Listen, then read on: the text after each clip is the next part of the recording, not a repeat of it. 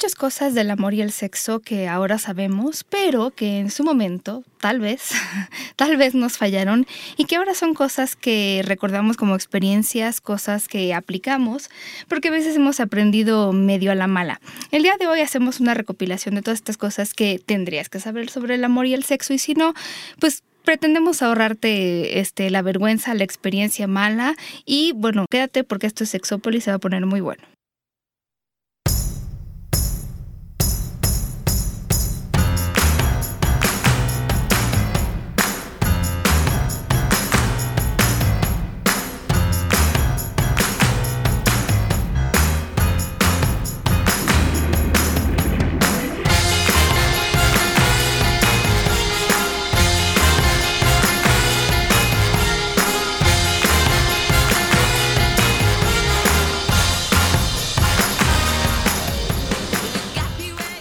¿Qué tal? Bienvenidos y bienvenidas a Sexópolis, a esta cabina donde ya extrañaba a John. ¿Cómo estás, mi querido John? Hola, Pau. Pues feliz ya de regreso por acá después de mi ausencia, de mi, eh, de mi forzada ausencia que anduve por allá por Oaxaca. Está súper bien. Sí, anduvimos dando talleres, la doctora Mayra Pérez, que le mando un beso inmenso. Y pues allí anduvimos. le mandamos unos saludos. Dándole duro y con todo a lo que va. Me da gusto. Oye, y este. Mm, ay, ¿te regalaron cositas? Sí. Ah, me, fue muy bien. ¿Y sabes qué fue el mejor regalo? Haber estado con aquel hombre. ¡Guau! Toda la noche. Bueno, toda una semana. En el paradisíaco mundo de, de Puerto Vallarta, que ya te contaré. No, Paulina, hay un lugar. Voy a ver si puedo contactarlos para hacerles, aunque sea una entrevista vía Skype, porque es un lugar padrísimo, Paulina. Es un, hotel exclusivo. Tú sabes que, la ciudad de Puerto Vallarta es gay friendly 100%. Sí, eso está bien. Muy bien. Y había, hay un hotel que tiene su zona de bar, pero el bar está abierto al público. Y tiene mm. jacuzzi, sauna, eh, alberca, cuarto oscuro, eh, zona para la, para la bebida. Bueno, bueno, bueno. más no, no, no, no, no. De verdad es una maravilla este lugar. Es una maravilla, sí lo, sí lo recomiendo, lo recomiendo ampliamente, pero ya te andaré platicando de eso. Ah, está bien. Sí. Súper. Sí, sí, te la pasaste bien. Y bueno, pues en este, nuestro proyecto de, de, este año será seguir haciendo temas que a ustedes les gusten. La verdad es que este año tenemos calendarizados muy buenos temas invitados se van a traumar. O sea, si nosotros nos traumamos.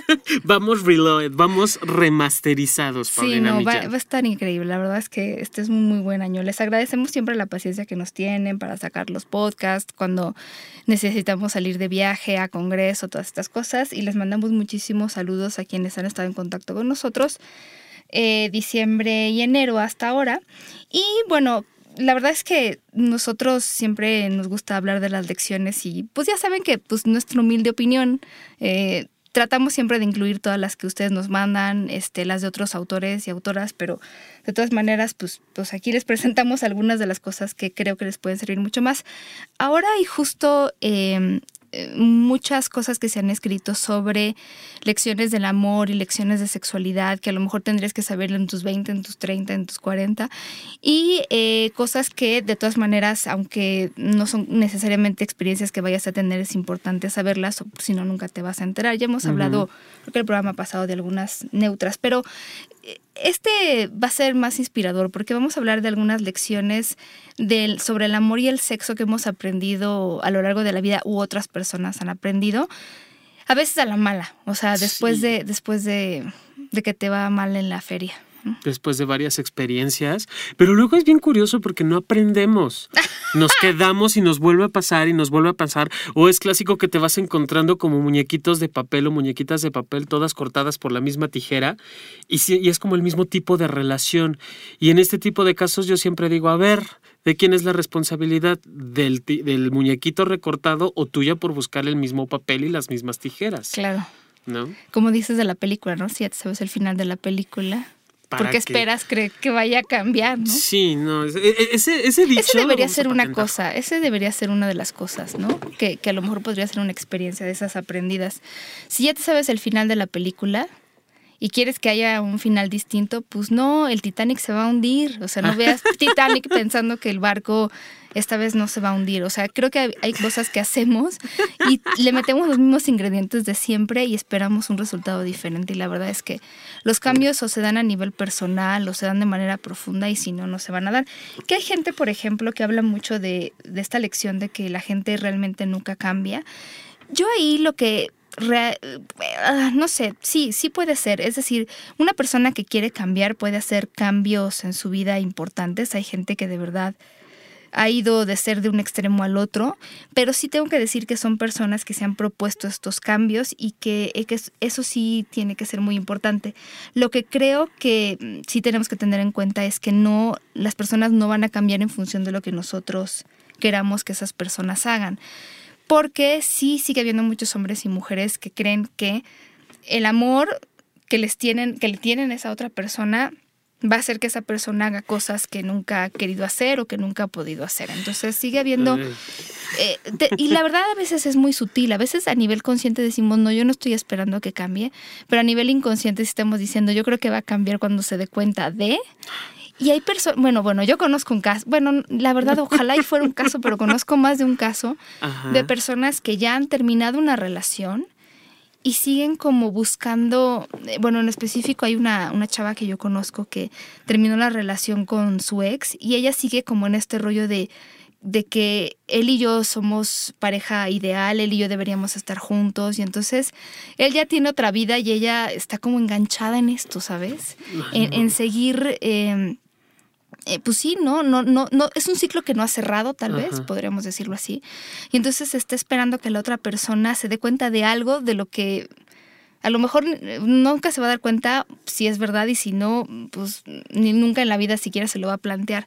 Y entonces la otra persona ya cerró el ciclo y nosotros podemos seguir en ese, en ese mismo y terrible además porque lastima mucho en el caso de ella que la conozco puedo decir sí, sí, sufre mucho por, es, por estar en este ciclo que no se ha cerrado por completo. Eso, eso fíjate que me suena, y lo voy a buscar ahorita para, para confirmar la información, como el síndrome de Estocolmo, ¿no? Como esta parte de enamorado de tu victimario y con todo el despotismo de la palabra víctima, porque yo no estoy a favor de ese término, pero si estás enamorada o enganchado a este tipo de relaciones enfermizas, ¿no? Lo que también hemos dicho, con el poder de tu amor no vas a conseguir que cambie. El amor no es suficiente para que una persona cambie, es más, no es necesario. Esa es lección. El amor no es suficiente para que una persona cambie. Y fíjate que ahí hay una de las lecciones que que muchos autores y autoras eh, elaboran es esta de que a veces tus amigos y amigas tienen razón.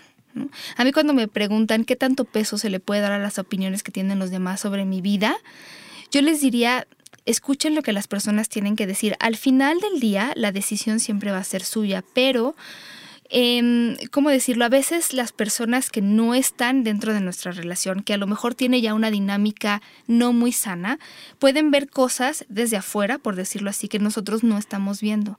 Entonces, a lo mejor ya van varias veces que tus amigos o amigas te dicen, oye, nos preocupa la manera en la que tu pareja te trata, o nos preocupa que este, siempre te vemos angustiado o, angustiada y llorando y así. Y entonces, cuando eh, tantas personas que nos conocen y se preocupan por nosotros nos dicen de buena voluntad que a lo mejor hay algo que podríamos cambiar o que a lo mejor eh, tendríamos que revisar cómo está nuestra relación, eh, tendríamos que poner atención de verdad es que no siempre, hay gente que luego luego va con, no es que hay mucha envidia, es que no me entienden, es que no lo entienden, es que no lo entienden, pero a veces de verdad este, las personas cercanas a nosotros tienen una opinión que nosotros no estamos viendo y, que podría ser importante considerar. Es que e, esa parte precisamente, Pau, es como demasiada cerrazón, es querer encontrar un punto afirmativo en, un, en, una, en alguien que es cercano a mí. Y como persona cercana a, un, a este tipo de relaciones, me toca ser empático. Yo ya sé que no es lo mejor para esa persona, pero en la medida en la cual yo me cierre también a que está viviendo y que no va a dejar a esa persona, alejo a la persona de mi, a la persona querida. Es decir, supongamos, Paulina, tú me cuentas que, que vives una relación tormentosa con fulana persona.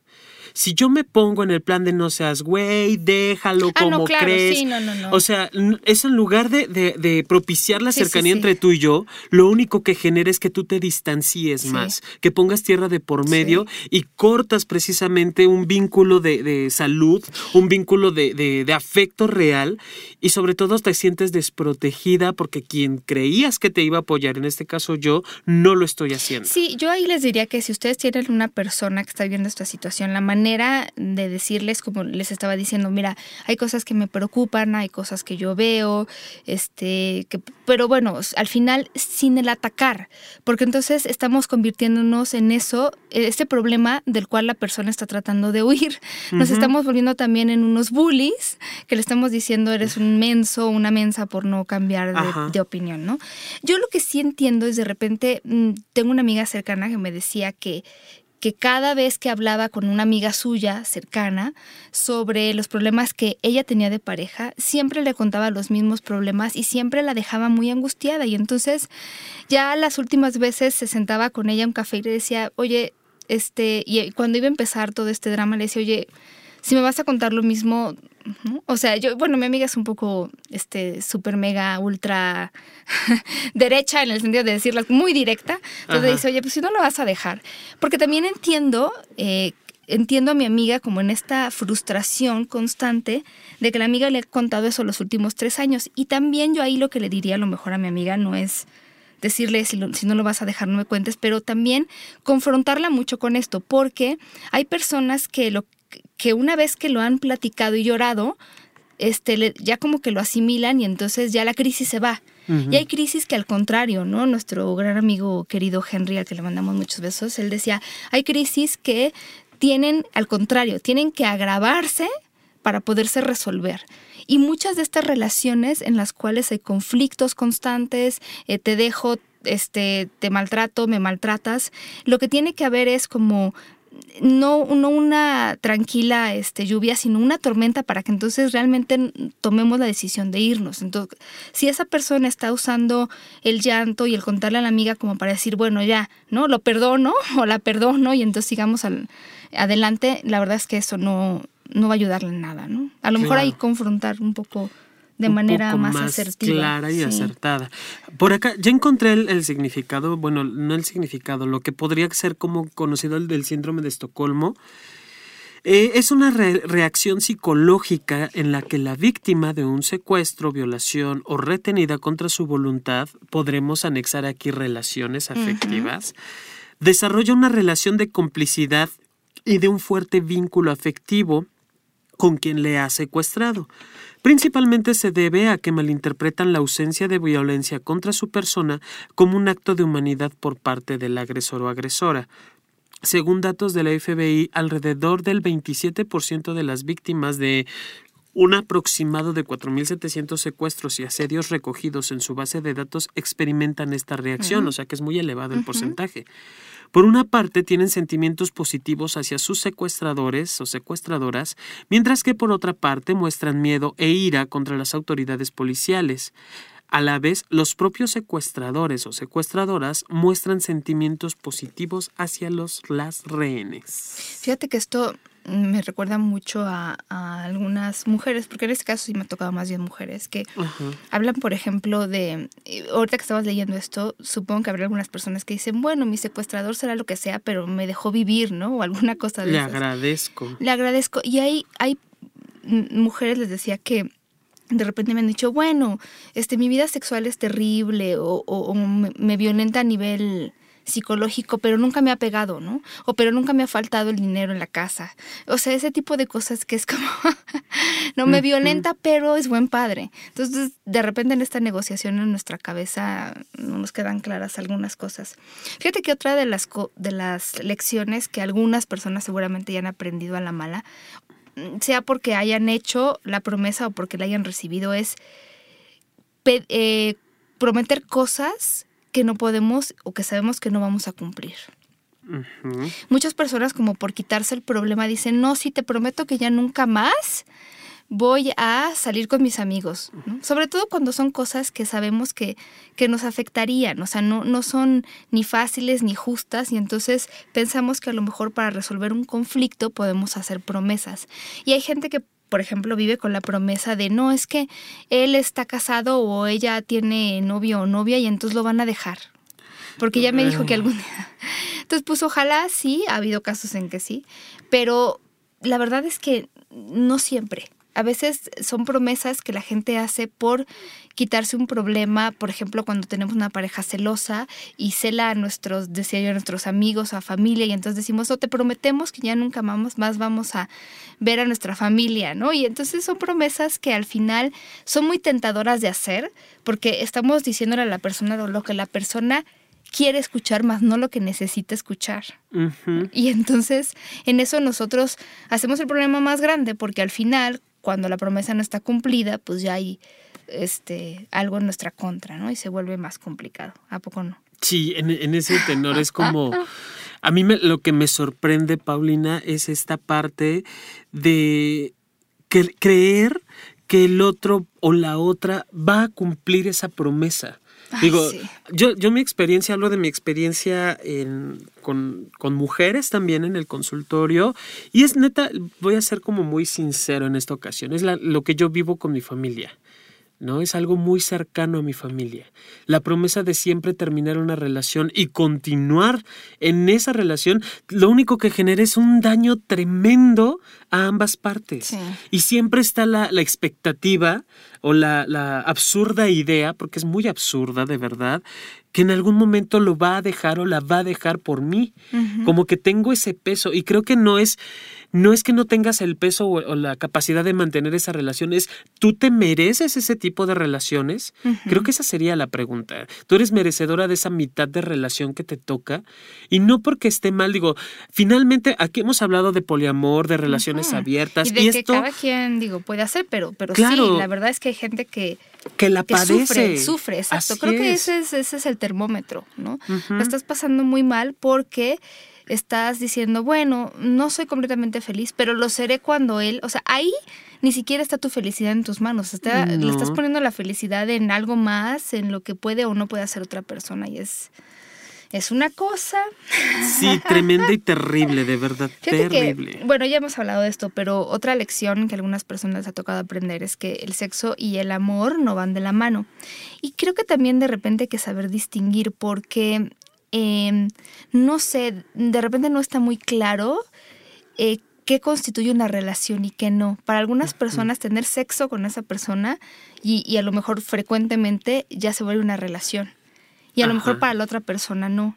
O sí se vuelve una relación, pero no necesariamente una relación exclusiva. O sea, como que de repente nos saltamos el paso, que cuando íbamos en la primaria era muy importante, de ¿quieres ser mi novia? ¿No? Y ya nada más mi novia. O sea, como que es ese tipo de cosas que habría que aclarar. Porque entonces tú y yo podemos ser amantes y de repente yo considero que eres mi novio y para ti es como de somos, este, amantes. somos amantes, amigos con derechos, o si es mi relación, pero no significa que sea exclusiva. Arreglen esa parte porque si no, les puede doler muchísimo. Sí. Es una plática incómoda, la verdad. Pues sí, pero tiene que ser. O sea, así lleves 20 años saliendo con la misma persona y no te han aclarado qué tipo de relación tienen. Y por favor, en cuanto te la aclaren, tú también revisas si es lo que quieres. O sea, si, yo me siento contigo, Paulina, y te pregunto después de, ocho años juntos en, sexo abierto, oye, en sexo, ahora somos sexópolis, perdón. te, pregunto, oye, ¿y tú y yo qué somos? y me dices, no sé, y nos aventamos la, la, plática y me dices, no, tú y yo nada más somos amigos, en verdad nada más somos amigos de tu parte. Y yo te puedo plantear, es que yo creí que éramos novios, güey. ocho años. Ajá, llevamos ocho años juntos, yo creí que éramos novios. Entonces aclararlo y llegaron como un acuerdo. Ok, nos las podemos pasar bomba, podemos seguir juntos, pero eso no significa que tú o que yo tengamos la razón. Significa que tal. Si hay que ponerle, si hay que nombrarlo, es importantísimo, Pau. Yo sé, la gente prefiere saltárselo, pero bueno. Em, ahora, hay algo que, eh, bueno, de repente algunas personas, esto sé que es muy sencillo, pero habría que plantearlo. Esta parte del alcohol hay gente que, bueno, se desinhibe, lo hemos dicho muchas veces, pero hay gente que se arrepiente de haber tomado una de más, que a lo mejor hubiera sido la diferencia entre vomitarle en la cara y no vomitarle. Creo que cuando lo hablábamos cuando justo tocábamos el tema de sexo casual, que muchas de las relaciones de sexo casual se dan en el contexto de tomé algo, ¿no? Y muchas de las cosas que de repente no nos hicimos pero que no queríamos hacer o no, tienen que ver también con el abuso a lo mejor de sustancias. Digo, para nada yo soy un ángel, ustedes lo saben que no, voy a entrar en detalles, pero sí, lo opuesto a Ángel. Nada más no fumo tabaco porque sí, yo no, la verdad no es lo mío. Pero eh, sí tengan en cuenta en qué contexto lo hacen y sobre todo cuál es el límite en el que a lo mejor ya no, ya no se van a sentir a gusto. De verdad luego terminan haciendo cosas que, híjola, ¿no? Yo nunca, mm. es que no lo planeaba hacer, es que, y entonces... O acabas con alguien que... que no querías acabar. Sí, tengo por ahí una amiga muy cercana que... sí, o sea, de verdad ella es como de película de qué pasó anoche. O sea, un día se despierta y pues ya no supo qué pasó en toda la noche, ¿no? Ni con quién pasó.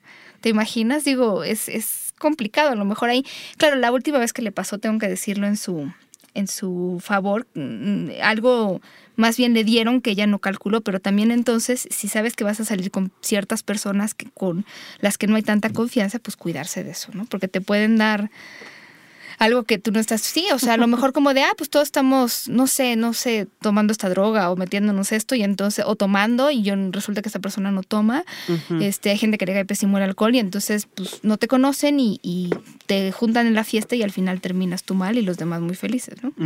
Algo así, no sé si me expliqué, espero no haber sonado como, este, las monjas de mi escuela, ¿no, verdad? No, no, en absoluto. No, por favor, ahí me dices ok, yo creo que otra de, las lecciones es casi todo el sexo sirve, incluso el malo. Sirve para aprender algo. ¿O no? Sí. sí. Para saber lo que no tienes que hacer. Es que yo siempre voy a decir, quizá no sea la mejor experiencia, pero el sexo en sí no es malo. Porque finalmente por algo también terminas en esa relación sexual si no te llena, si te hace sentir vacía o vacío, si te sientes insatisfecha, insatisfecho, lo importante no es la relación sexual, sino lo que hay alrededor de ella. Y allí hay que revisar, tienes que revisarte, Tienes que ser muy neta contigo. Pero yo también ahí quiero agregar como otra lección, y, y lo he dicho muchas veces, pero el sexo o sea, ya a nivel de pareja, no es un accesorio, un lujo o algo que si se da, ya es como un beneficio adicional. Para muchas personas, yo diría la mayor parte, el sexo es parte importante de la relación y si no hay química sexual, entendimiento sexual, como ustedes lo quieran llamar, la relación a lo mejor no va a ser ideal. Obviamente cada, cada, para cada persona el sexo ocupa un lugar diferente, pero para la mayor parte ocupa un lugar y punto. Entonces cuando a mí me preguntan, oye, ¿el sexo es importante o qué tan importante es? Me imagino lo que me quieren preguntar y muchas veces latino, que es, yo no tengo una buena vida sexual, ¿qué hago con esta pareja? O sea, es decir, como las mujeres que me decían, bueno, pero, pero como es buen padre, me quedo con él, aunque yo tenga que sacrificar mi vida sexual. Pues la verdad es que no. Eh, me acuerdo de alguna vez fui a un programa que se llama Diálogos en Confianza, quienes viven en el DF lo, lo identificarán. Y una señora justamente estaba planteando un caso así, en el que decía, bueno, es que la verdad es que yo tengo todo en mi pareja, porque esto y esto y esto y esto. Lo único que no tengo, pues, es una vida sexual, él no me entiende, no quiere, etc.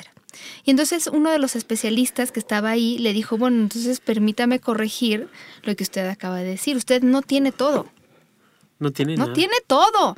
O sea, ahí hay una parte importante que ella está dejando a un lado, porque entonces en la balanza dice, bueno, una cosa contra varias, pero a lo mejor esa una cosa pesa más que las demás. Cuando me preguntan qué tan importante es, yo les contesto, puede ser muy, muy importante. Para muchas personas es muy importante. Y si no hay un buen entendimiento sexual, entonces, y ustedes saben que no le están pasando bien, pues hagan algo al respecto. Yo, yo agregaría, Paulina, digo, independiente de lo que preguntó el, el, este doctor o sexólogo, no sé, yo le hubiera dicho, ¿y qué hace que, cómo es que me lo puede preguntar a mí, que ni me conoce, y no se lo pregunta directamente a su pareja? Digo, eso es, eso es también muy confrontante, Sí. porque si tienes todo excepto sexo o buen sexo o un sexo placentero desde tu mirada, Llega una negociación, o sea, no me vas a dar tu sexo, pues ¿cómo le vamos a hacer? que no? vamos, ajá, claro, o sea, tú no, tú no quieres tener relaciones sexuales conmigo porque no X, Y, Z, lo que tú quieras, pues ¿qué hacemos? Porque yo sí quiero contigo. Sí, ¿Y cómo es que vas y le preguntas a alguien más en lugar de preguntarle directamente a la pareja? exactamente, sí. Y, y hay otra cosa que también, bueno, lo diría porque sí habrá personas que digan, bueno, más vale mal sexo que, que soledad. La verdad es que algún- una de las cosas que tenemos que aprender y que algunas personas han aprendido a la mala es que tenemos que aprender a sentirnos cómodos y cómodas con nuestra soledad, con, con dormir solos o solas. Para algunas personas es impensable.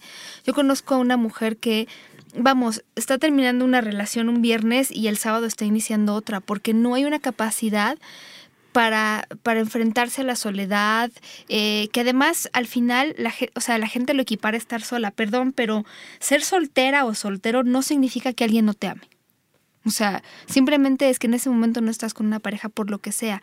A lo mejor sí tienes pareja y esa pareja está lejos. Hay que aprender a también sentirnos eh, bien con este estar con nosotros, eh, eh, no sé, en algún momento en el que ha- hagamos actividades que nos permitan estar ahora sí que solos con nuestros pensamientos, con nuestra sexualidad, eh, en, o sea, la soledad a veces nos enseña mucho más que, que, que las relaciones. De hecho, hay una terapeuta que decía que el tiempo que, que pasa de una pareja a otra, o sea, entre relaciones, es casi tan importante como el tiempo que pasas en la relación, ¿no? O sea, eh, también es un, es un momento en el que se puede reflexionar y de hecho se debería reflexionar y esta es una de las lecciones que yo veo que constantemente la gente no aprende de las que tú decías al principio y es que eh, terminada una relación, es súper importante que nosotros consideramos qué aportamos y qué no aportamos. Yo sé que de repente hay novios y novias así como que extraídos del mismo infierno y que son gente que, bueno, aún así creo que siempre se puede rescatar algo. Lo que yo encuentro más que novios del infierno son personas que les es mucho más fácil ser víctima, decir, bueno, es que en esta relación yo di tanto, yo puse tanto, yo esperaba tanto, yo fui el novio ideal, yo siempre tenía consideraciones con él o con ella. Y entonces, mm, no, eso no ayuda a avanzar, porque aquí estoy pensando que yo todo lo hice bien y la otra persona todo lo hizo mal. Y hay varias cosas ahí. Eh, Una, y una de ellas, y la más importante, es ahí estoy perdiéndome la oportunidad de reflexionar sobre esta experiencia. Lo que pasa con estas personas es generalmente la siguiente relación termina por lo mismo.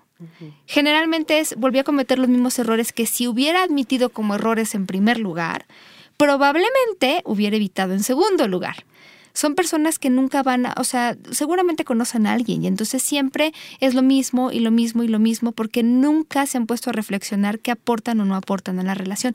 Desde luego que es una cuestión de dos y la otra persona también dará o no dará, pero en la medida en la que nosotros, oye, pues qué me hubiera gustado que pasara, qué de las cosas que yo hice o pasaron me gustaría que se repitiera, qué características de esa persona con la que yo estuve no, definitivamente, como, como Laura Pires que estuvo aquí, que les decía que para buscar una pareja había que hacer listas, ¿no? Una lista de las cosas que definitivamente no queremos, pónganla en esa lista.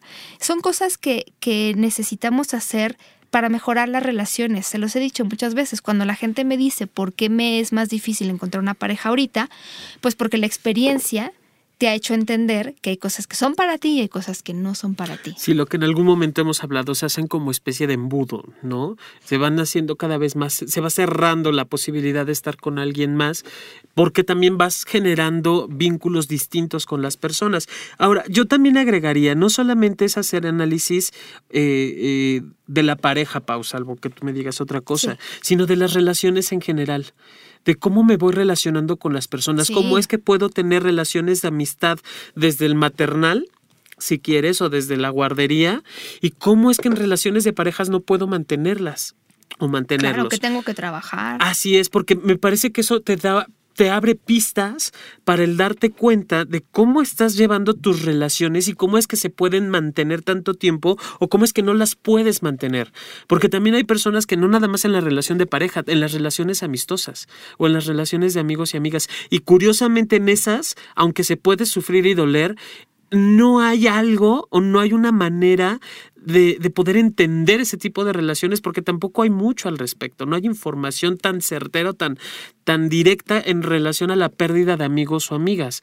Entonces sería muy interesante que a la vez que haces una, una eh, introspección para revisar la, la, relación anterior, también lo hagas en tus otras relaciones. Sí. ¿Qué te mantiene con las personas? ¿Qué te mantiene lejano? ¿Qué te mantiene cercano, cercana? Eso sería como muy, muy loable para cualquier tipo de relación. Sí, y, y nada de que no, es que yo puse todo bien, yo fui exactamente Ay, la novia y el novio perfecto. Por favor, no hagan eso, porque además empiezan a hablar mal de la otra persona y se vuelve en el bueno y el malo. Y hablar mal de otras personas muchas veces es hablar mal de nosotros, ¿eh? Nada más les es. quiero decir. Porque si no, ¿qué caramba haces en esa relación, caray? ¿No? O sea, también tú, si, si la otra persona es tan mala, quiero entrecomillar, uh -huh. pues también tú tienes mucho lado de malo, ¿no? Esta parte que nunca nos gusta ver. Lo que no te gusta ver de la pareja también sería cuestión que la revisaras tú de ti mismo, de ti misma. ¿Qué tanto es que lo vives tú así también? Sí, no bueno, ¿qué tal? Ok, esta, está fuerte, mi querido John. Siempre somos responsables de lo que hacemos independientemente de cómo nos sintamos. Va un poco en el sentido de lo que estábamos hablando. Eh, es decir, es bien complicado. A veces de veras metemos la pata y queremos echarle la culpa a medio mundo porque de verdad nos sentimos avergonzados o traumadas de haber hecho algo mal o de tomar una mala decisión. Y entonces responsabilizamos a los demás y ahí sí no hay manera de avanzar. Entonces todos somos responsables de lo que hacemos, aunque nos sintamos mal con esa decisión, aunque nos sintamos bien. Eh, en ese sentido, a lo, a lo, que me refiero es, miren, cuando alguien va a terapia, y aquí yo no me, me dejará mentir, y a lo mejor me dice, es que sabes que este, tuve una infancia terrible o tengo una madre muy castrante o un padre muy difícil o un trabajo muy terrible. Y entonces yo sufro por esto y esto y esto y entonces... Eh, pues sufro, ¿no? Uh -huh. y, y obviamente nosotros de repente le podemos decir, bueno, ¿y cómo le hago para regresar el tiempo a tu infancia, para cambiar a tu papá que no está aquí, a tu mamá que ya murió, ¿no? Uh -huh. Entonces, eh, lo que tenemos para trabajar es la persona. Y, uh -huh. y, y, qué tanto puede responsabilizarse de lo que pase ahora, incluso de las cosas trágicas que a veces nos pasan en la vida. Tenemos responsabilidad de lo que hacemos después, de cómo las afrontamos, de cómo las eh, cambiamos, de, de, qué aprendemos de ellas.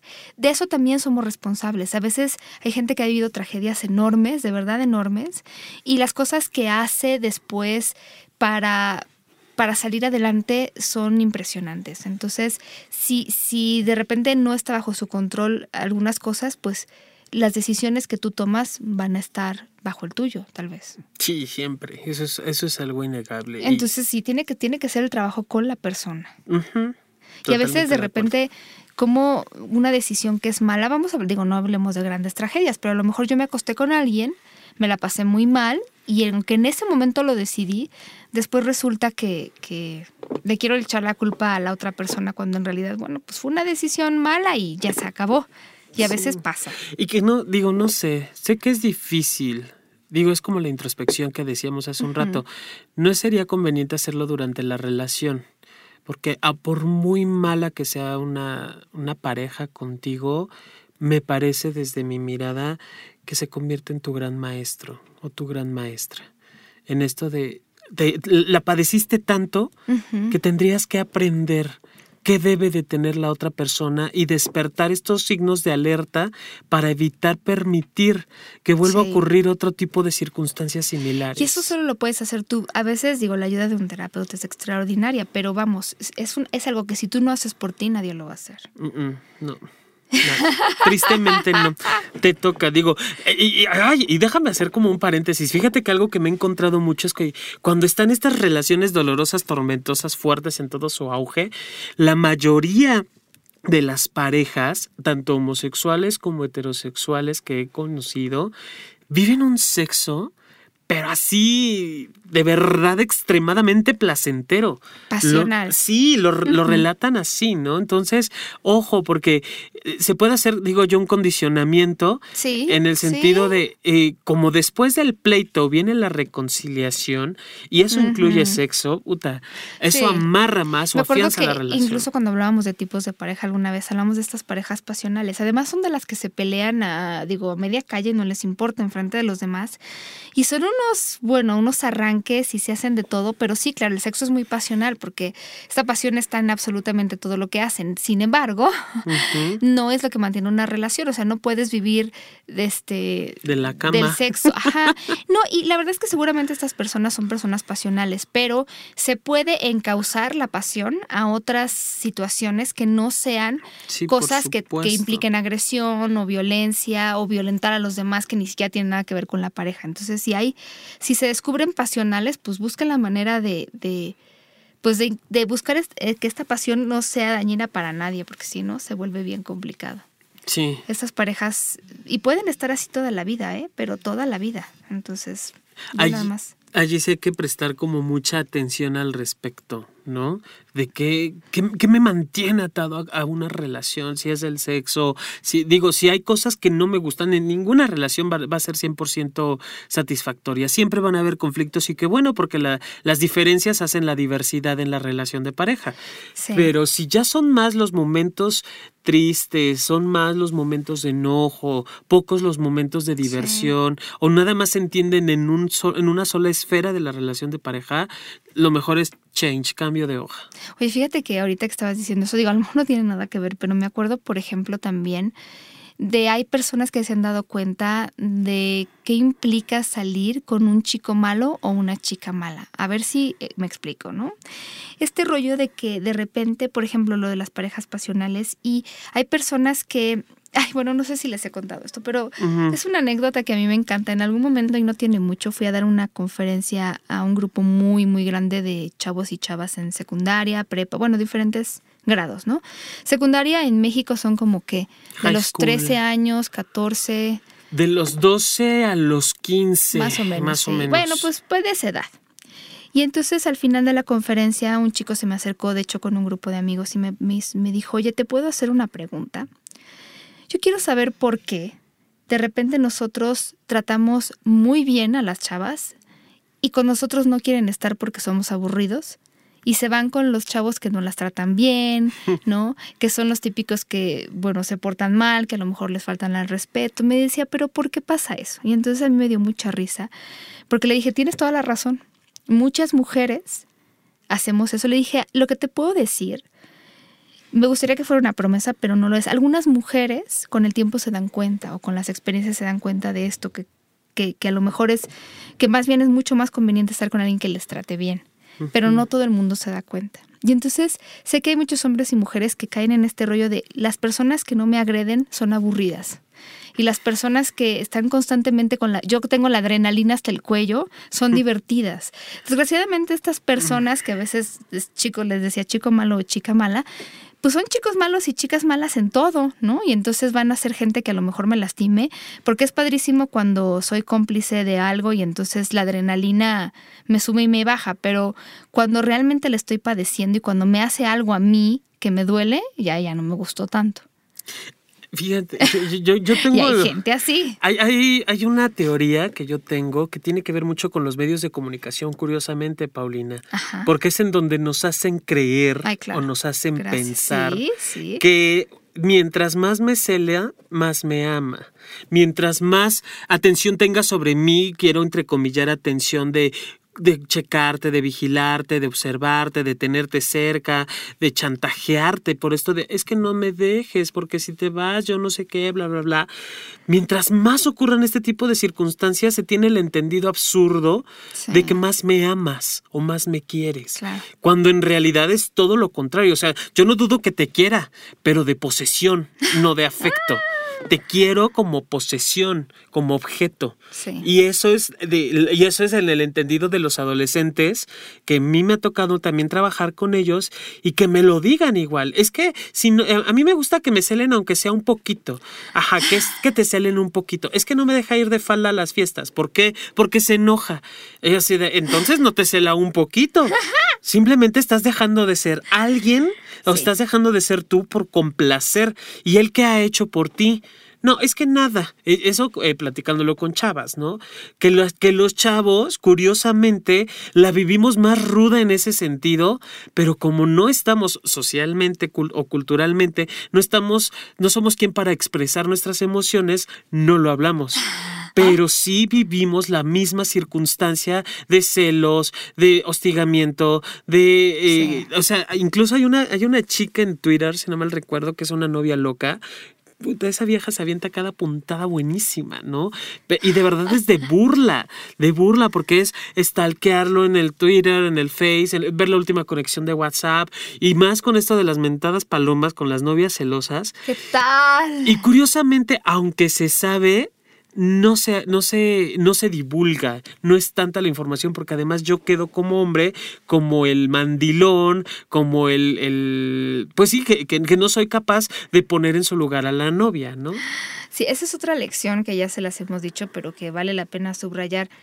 Eh, los celos logran lo opuesto a lo que queremos muchas veces. Es decir, si yo empiezo a hostigar a una persona con llamadas, mensajes y celos para tratar de que esa persona no se aleje nunca de mí o por mi inseguridad de que esa persona se aleje de mí, voy a terminar logrando lo contrario, que es que la persona quiera salir corriendo inmediatamente y en cuanto pueda, porque precisamente es eso, se siente hostigada. Sí.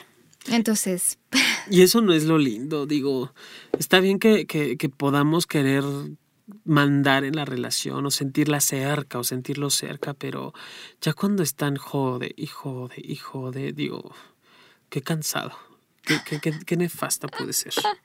Sí, esa, esa, ay, no sé, es que de verdad, si vieran todo lo que nos toca ver a nosotros, y me acuerdo de esta mujer en terapia que decía que básicamente iba para que le dijéramos al esposo lo, pues que ella tenía razón y lo que tenía que hacer según ella. Y esa parte me decía, me parecía tan graciosa porque creo que si nosotros creemos que siempre tenemos la razón, eh, algo probablemente esté mal. No siempre, es que ni siquiera, ya lo hemos hablado aquí, no se trata de quién tenga la razón, sino simplemente de puntos diferentes de vista y si no siento que el mío está siendo respetado, aguas con esas cosas, porque eso, por ejemplo, ceder todo el tiempo para complacer a la otra persona o para evitar problemas puede estar hablándonos de alguna violencia por ahí medio tremenda, ¿no? Pero cañona. Algo que, mm, no sé, eh, le hemos hablado de alguna manera, pero yo creo que en el sexo siempre hay algo nuevo que probar o mejorar. Y lo digo porque algunas personas están diciendo, bueno, pero es que así está bien, ¿no? Pues sí, está bien y hay muchas parejas que han perdido la emoción del sexo solo porque así está bien y no hay nada que hacer ni nada que hablar. Entonces, yo no estoy diciendo que ahora tengan que aprender a pararse de manos como en el Cirque du Soleil y hacer el amor así.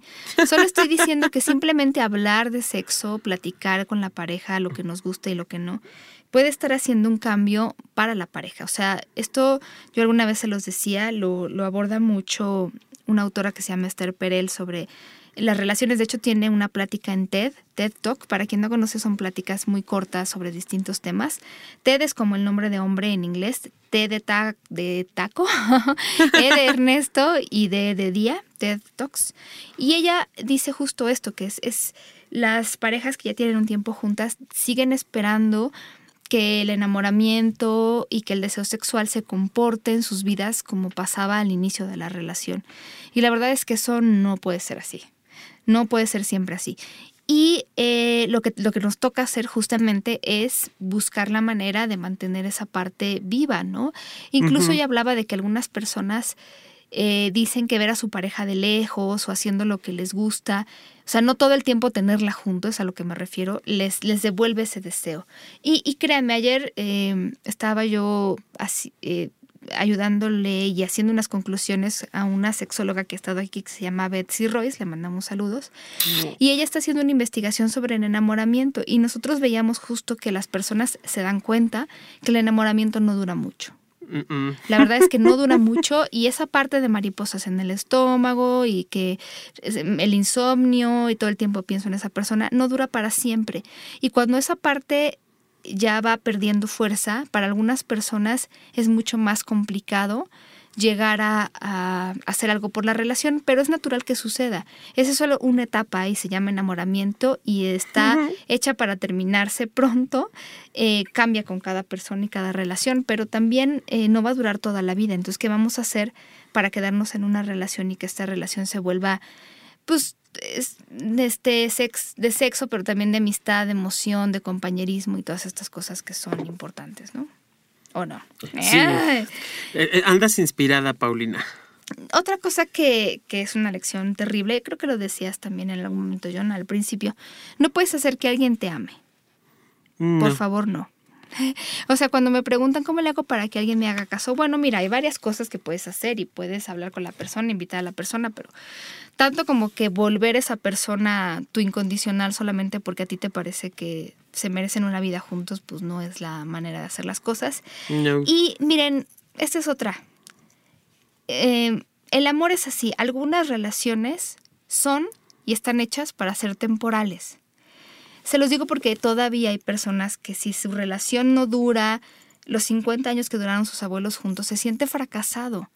Algunas relaciones están hechas para durar muy poco, otras un poco más, otras son eternas. Entonces, pues no se trata de forzar una relación a ser eterna cuando su ciclo de vida ya terminó.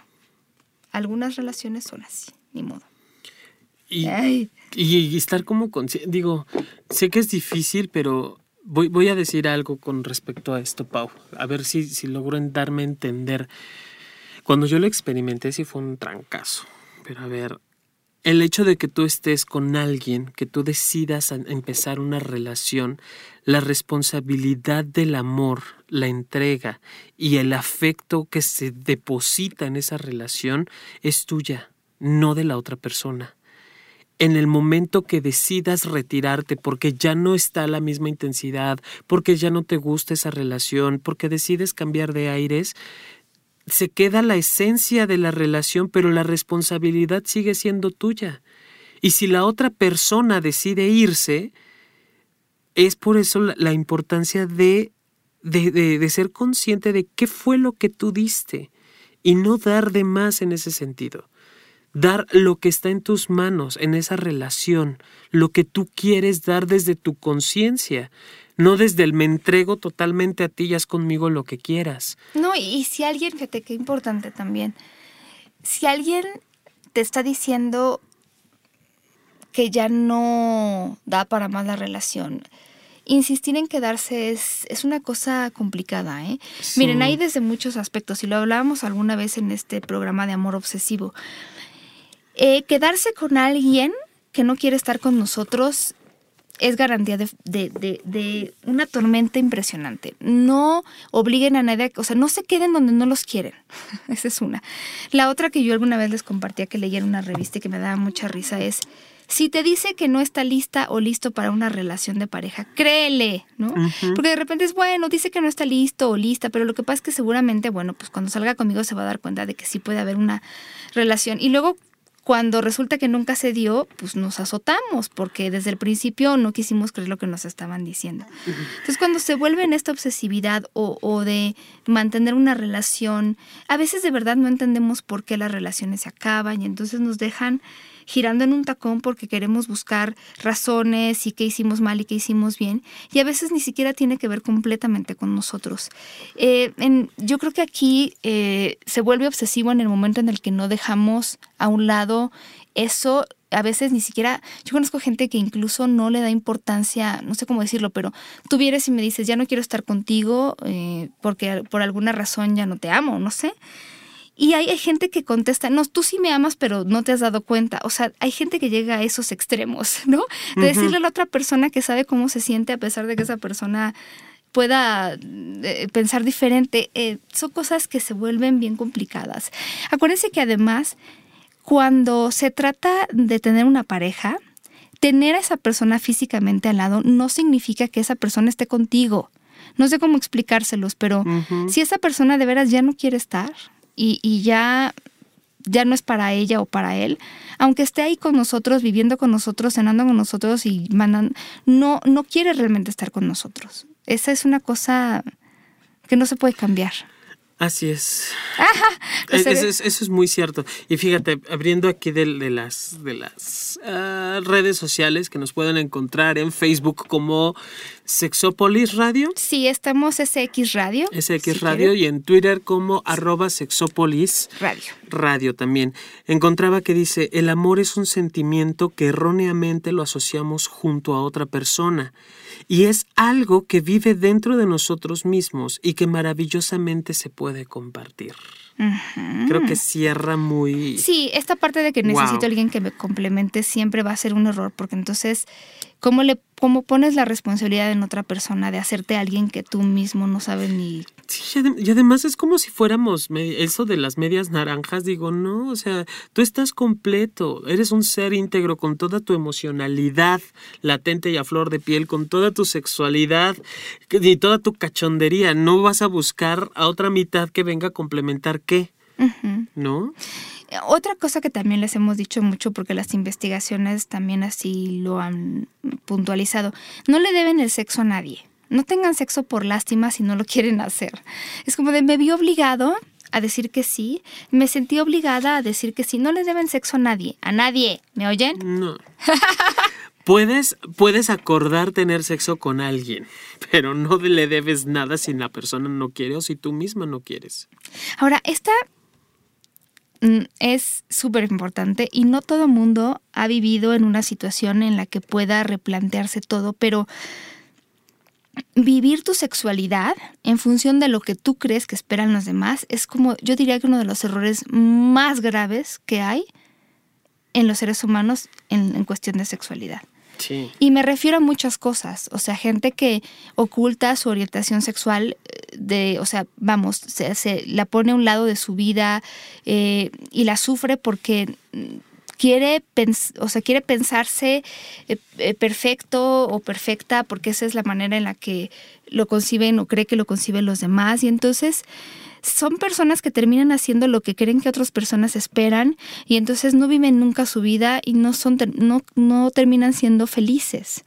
Eh, en esta parte de la diversidad sexual sí es muy importante que subraye el tema porque no saben cuántas personas hay todavía eh, deseando complacer a otros y entonces pues cómo le voy a decir a, mi familia que soy gay o que soy trans este porque la verdad es que pues ellos no lo aceptarían mejor voy a tratar de cambiar no hagan eso porque entonces están peleando con una parte suya que es la sexualidad que está por todos lados es una parte íntegra de ustedes se van a acabar terminando del estrés de la melancolía y de la frustración no vivan para los demás. O sea, no estoy diciendo que todo el mundo tiene que salir del closet si no quiere hacerlo, sino vivan la sexualidad que ustedes quieren vivir.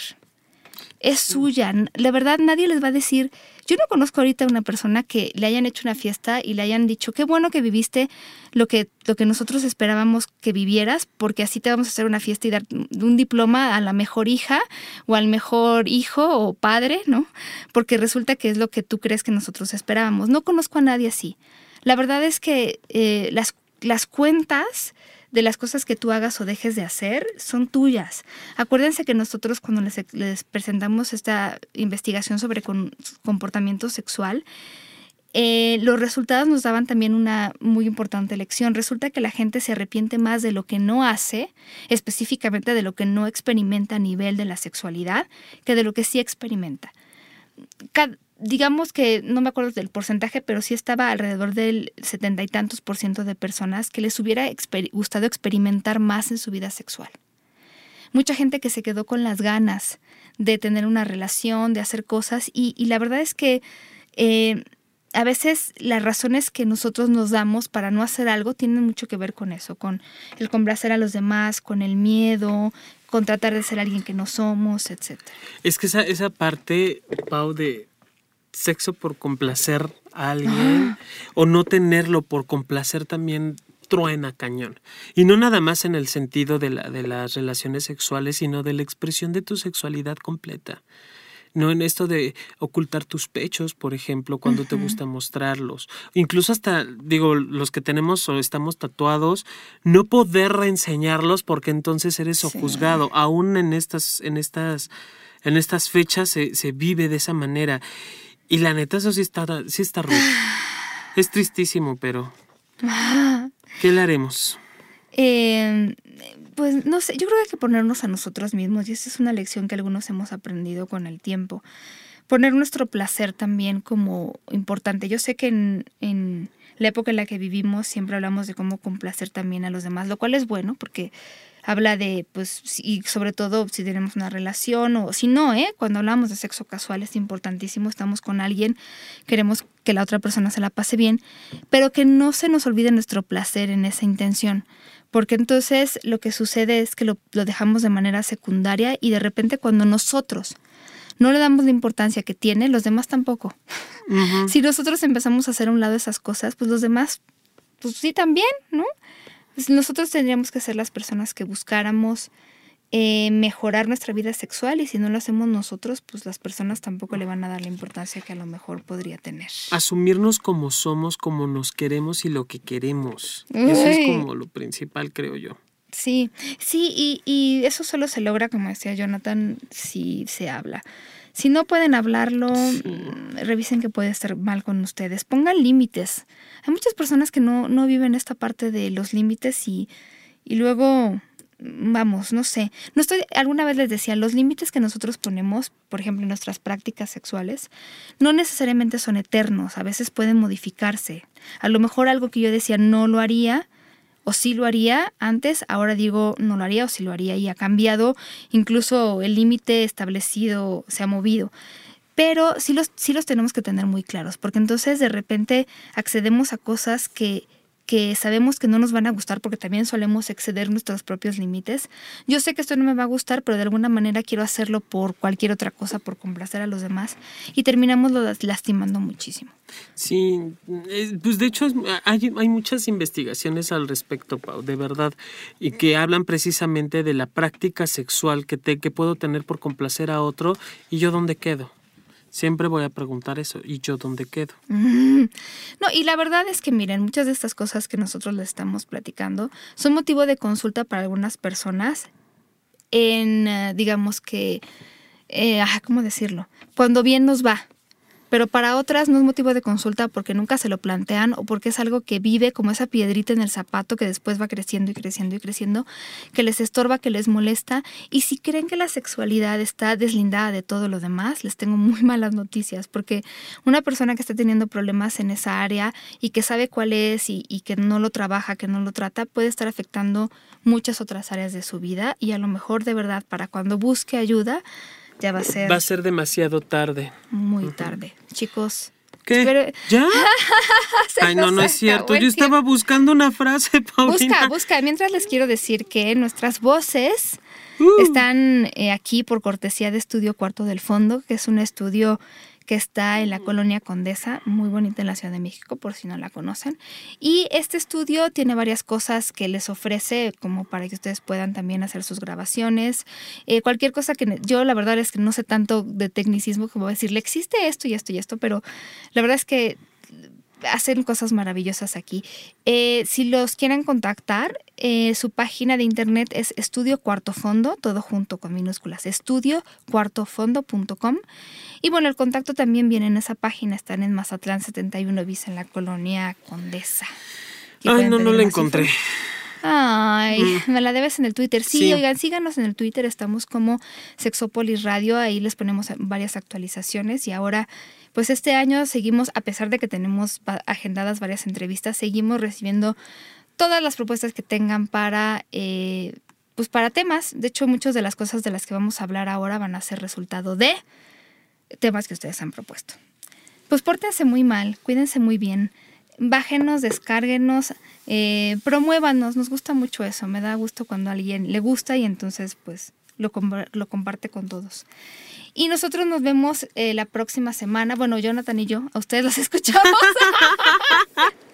Le mandamos muchos, muchos besos. Cuídense. Bye.